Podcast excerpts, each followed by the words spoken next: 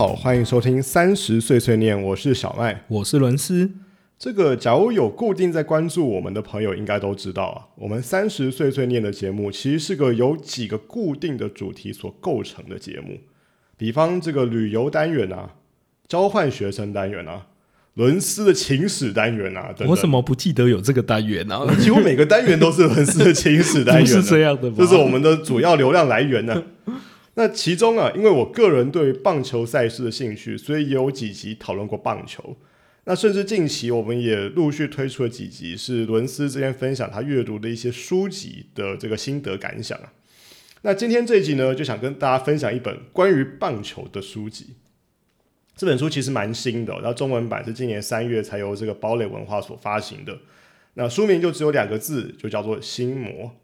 那《心魔》这本书的作者之一啊，同时也是这本书的主角 Rick Ankiel，是一名 MLB 美国职棒大联盟的投手，的生涯是在这个圣路易红雀队发迹的。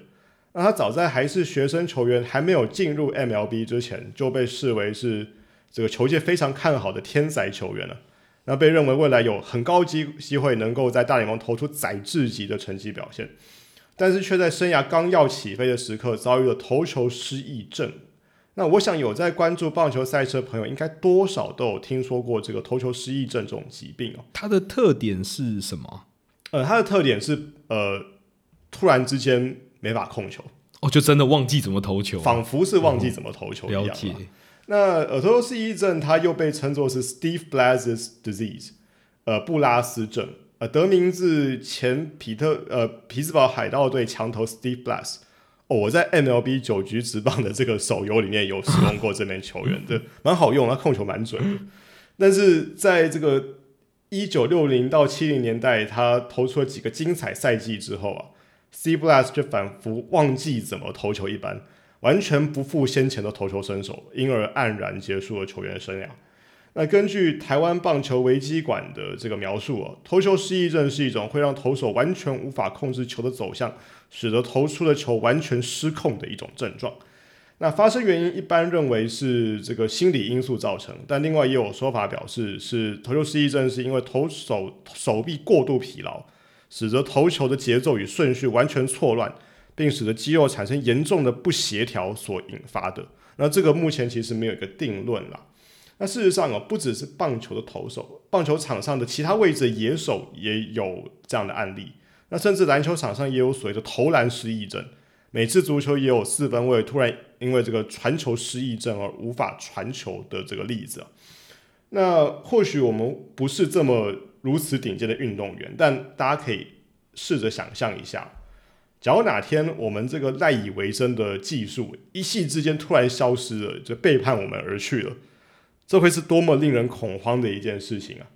就像呃，假如你是个英文老师，然后突然之间你一个英文字都讲不出来，或者是你是个软体工程师，可是突然一条扣都写不出来，这种情境好像通常只会发生在这个晚晚上睡觉做的噩梦里头才会发生哦。而且要知道啊，这个能在大联盟投球的投手，这代表他不是普通的会投投球而已啊，他是非常非常擅长而专精于投球这个事情啊，世界的殿堂、欸，是世界最高最高等级的联赛。那甚至他一生的荣誉成就，都是源自于他很擅长投球这项能力跟技术。但是转瞬转瞬之间，他不会投球，这个能力背叛他了。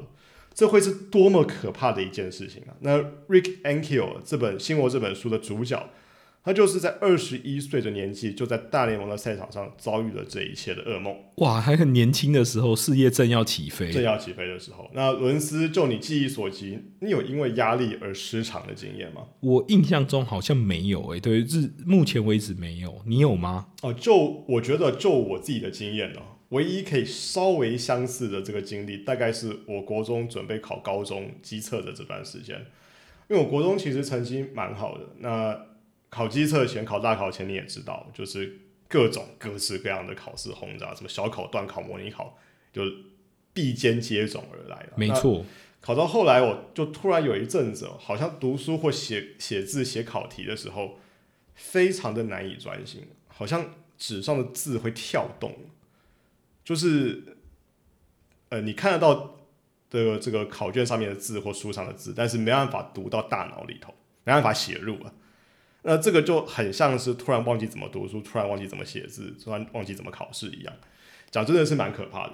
但后来是怎么好的啊？我后来回想起来是觉得哦，因为国中时候其实第一次面临就是这么大规模的考试压力跟竞争了，所以其实那时候年纪很小嘛，十十五岁，所以也比较不会调试自己。那本来国中时期青春期就是比较躁动的年纪，那可能是因为单纯心浮气躁，加上课业压力一来，一下子就有点喘不过气了。那呃，具体原因其实我也不是非常清楚，但反正后来就是有顺利找回读书的方式。或许之后有机会的话，我们可以找个心理相关专业的朋友来上节目聊一聊。你看，我们又在铺梗，对 之后的大计划。好，那我觉得重点是哦。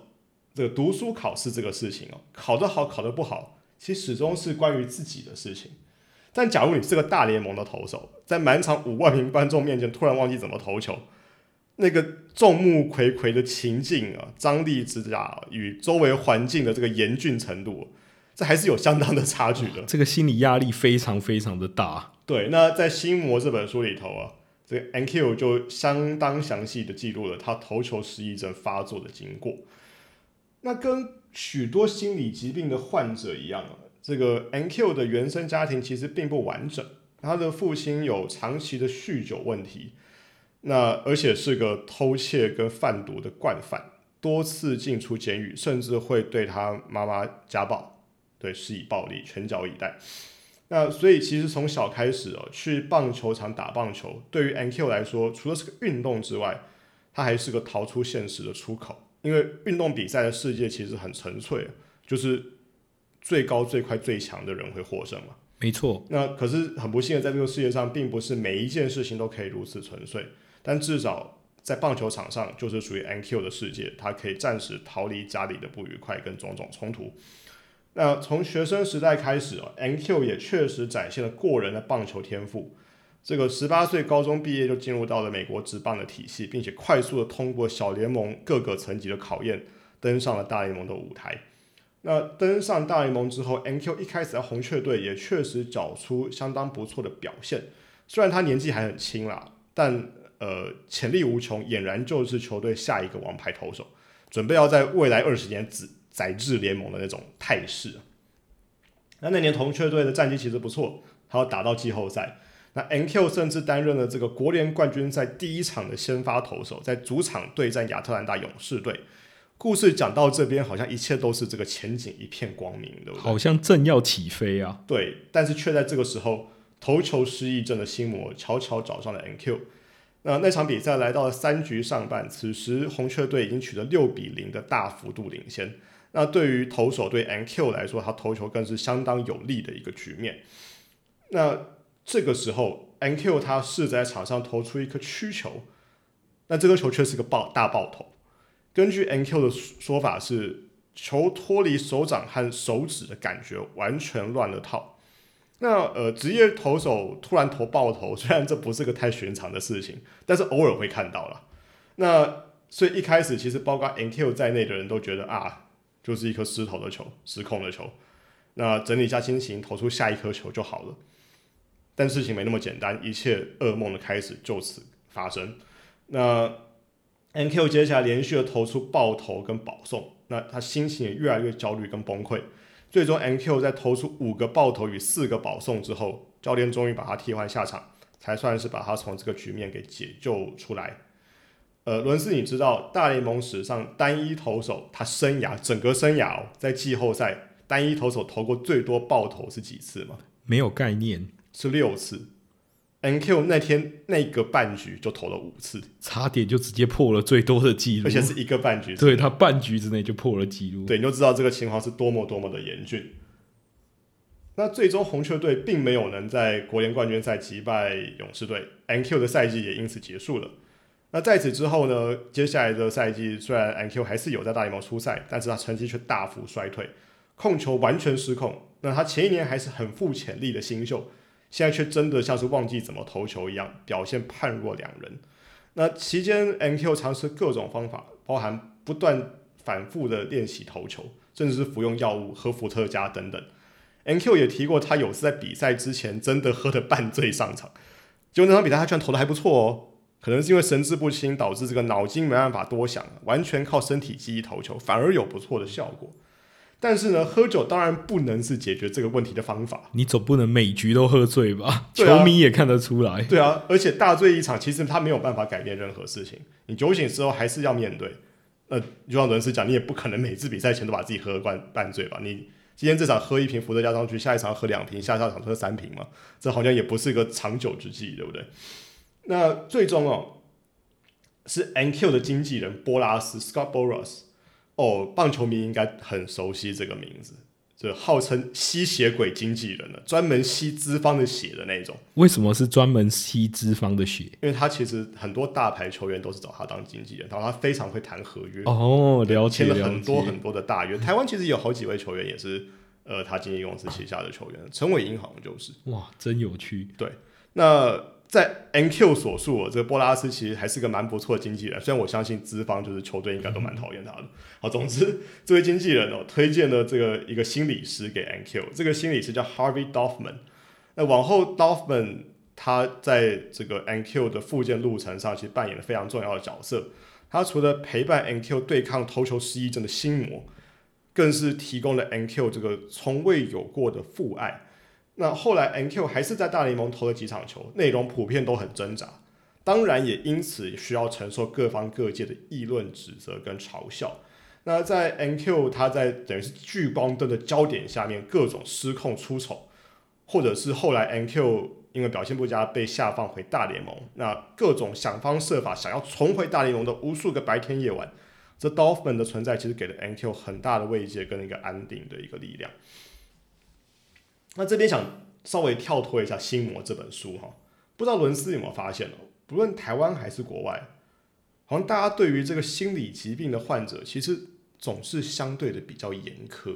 对，之前有一个词叫做呃精神病污名化，嗯，就是大家对于这个病，我觉得是因为不了解造成的一个恐惧感，就是他没有办法拥有同理心，因为从来没有遇过这样的病，也从来身边没有遇过拥有这样病的人，所以他没有办法去同理他的想法，所以导致没有办法去理解他。对，就表面上你觉得这个人好像好手好脚的，身体也很健康，为什么就没有办法像我们认为所谓正正常人一样？没错，对那这个情况，我觉得在体坛哦，在体育领域啦，好像特别的明显而严重。我马上想到的例子就是上一届东京奥运美国女子体操选手 Simone Biles 这个的例子。那 Simone Biles 被认为是美国体操史上最成功的运动员。他在二零一六年里约奥运，巴西的里约奥运获得四枚金牌跟一面铜牌。但他在二零二一年东京女子呃东京奥运女子体操团体决赛当中，在跳马项目第一次试跳之后就选择退出赛事，而他退出的原因就是因为精神健康，因为他在第一次试跳之后突然就感受不到对自身的信心。大家想象一下，跳马这个项目，它是要在空中做好几个空翻的，这中间是不能有分毫心思上的迟疑的，万一有差错。你跳到一半头部着地，这导致严重的受伤都是非常有可能发生的事情，高风险的运动非，常危险的一个情况。那当然呢，Simone Biles 退赛之后，在网媒体跟网络上引起了轩然大波。那很多知名的运动员都在网络上声援表达支持，希望大众能更加关注运动员的心理层面的健康。但与此同时啊，很多网络上的舆论却表示无法谅解。那这类的论调大概都是，假如 Simon Biles 你心理状态不佳的话，那当初你为什么要争取代表国家队出赛？这岂不是占了一个出赛名额却无法做出贡献吗？这讲的难听，你就是占着茅坑不拉屎嘛。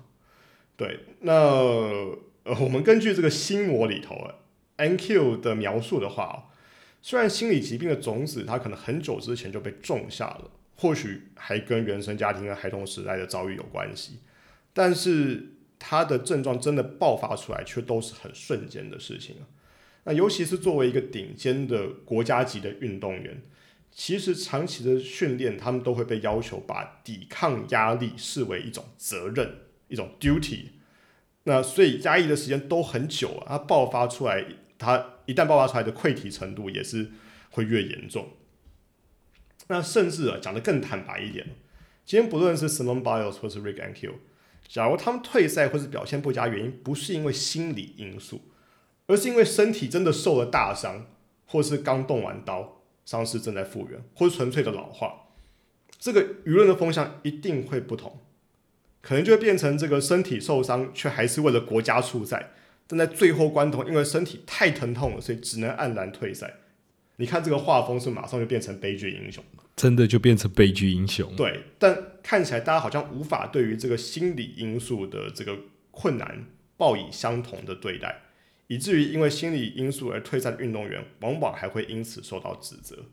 那更久之前的体坛呢，甚至对心理附件这个观念嗤之以鼻啊，觉得运动就是肢体的事情，跟心理无关的。那现在看来当然是大错特错。那当然，时代演进演进到了现在，慢慢慢慢的，我觉得大家也有逐渐意识到这个心理健康的重要性啦。不光是体坛，其实整个社会都是。所以，包含我们看到今年经典赛的中华棒球队，其实有搭配一位随队的心理师哦。那呃，学生棒球的中华代表队也有。呃，我觉得这其实算是一个时代的进步啦。毕竟要成为一个顶尖的运动员，你在如此高张力的比赛环境下要求表现。除了天赋跟体格之外，我觉得心理层面其实也是很需要呃锻炼跟照顾的部分也是特别重要的一部分，就是一般人比较容易忽略的那部分。对，可是它其实也是很关键的一个部分。那回到《心魔》这本书啊，或许很多人会问：你童年跟原生家庭的不完整跟当投手有什么关系？那其实这件事情或许没有人能确切说出中间的因果关系，或许连 Rick and Kill 当事人自己也无法确定。那事实上，至今大家对于头球失忆症的病因啊，他为什么会得头球失忆症，还是众说纷纭。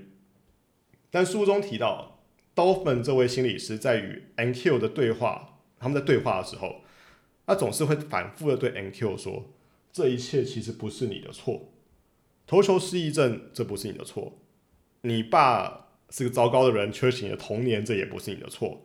那你妈妈被你爸爸家暴，那你。”那时候年纪还小，你不能挺身而出保护你妈，这更不是你的错。那严格说起来哦，Dolphin 的任务，他其实不是不仅仅是要把 NQ 变回当年那个叱咤风云的大联盟投手，更重要是他是要让 NQ 成为一个心理完整的人。呃，这是一个和自己和解的一个过程啊。事实上，NQ 终身都没有真正从投球失忆症中复原。那即使是。退休之后，以退休身份回到球赛开球，赛前的开球，这种完全与胜负无关的投球，还是会让 NQ 倍感压力。那或许很多人会问，投手板到本垒板的距离是六十英尺有六英寸，大概十八点四四公尺，那就把一颗棒球丢到十八点四四公尺外，真的有这么难吗？尤其对一个大联盟投手，真的这么难吗？但对于投罹患头球失忆症的 NQ 来说，它就是这么难。那后来 NQ 自己也也学会接受这件事情，那与这个头球失忆症共存了啦。那二零零五年，NQ 从投手的身份退休。为什么要强调是投手的身份？因为 NQ 后来改以外野手的身份在球场上奋斗，并且几年后又以外野手的身份重返大联盟。这也太厉害了吧！要知道啊，这是个非常非常非常困难的事情啊。毕竟外野手是需要打击的。而虽然，如同我们在这个第十一集写在经典赛之后这一集里头有很快提到过，很多职业选手在球学生时代都是投打兼具的好手，NQ 也不例外，他学生时代也很会打击。但是到了职业阶段，绝大多数的球员都选择其中一种来发展，毕竟不是人人都是大股强品啊。在大联盟曾经能投又能打，而且打到这么精英、这么精进的程度，实在是太难、太难、太难了。那弃投重打。等于是要重新学习一项新的技术，但是 NQ 做到，他不止成为一个堪用的大联盟打者，而且还是个守备功力非常不错的外野手。哦他经常以精准的长传阻断对方的攻势，说来也是蛮讽刺的。NQ 罹患投球失忆症之后，他没有办法把球从投手板投到本垒板，但是却能非常精准的把把球从外野传到三垒，这个距离是远远比投球的距离还要长的。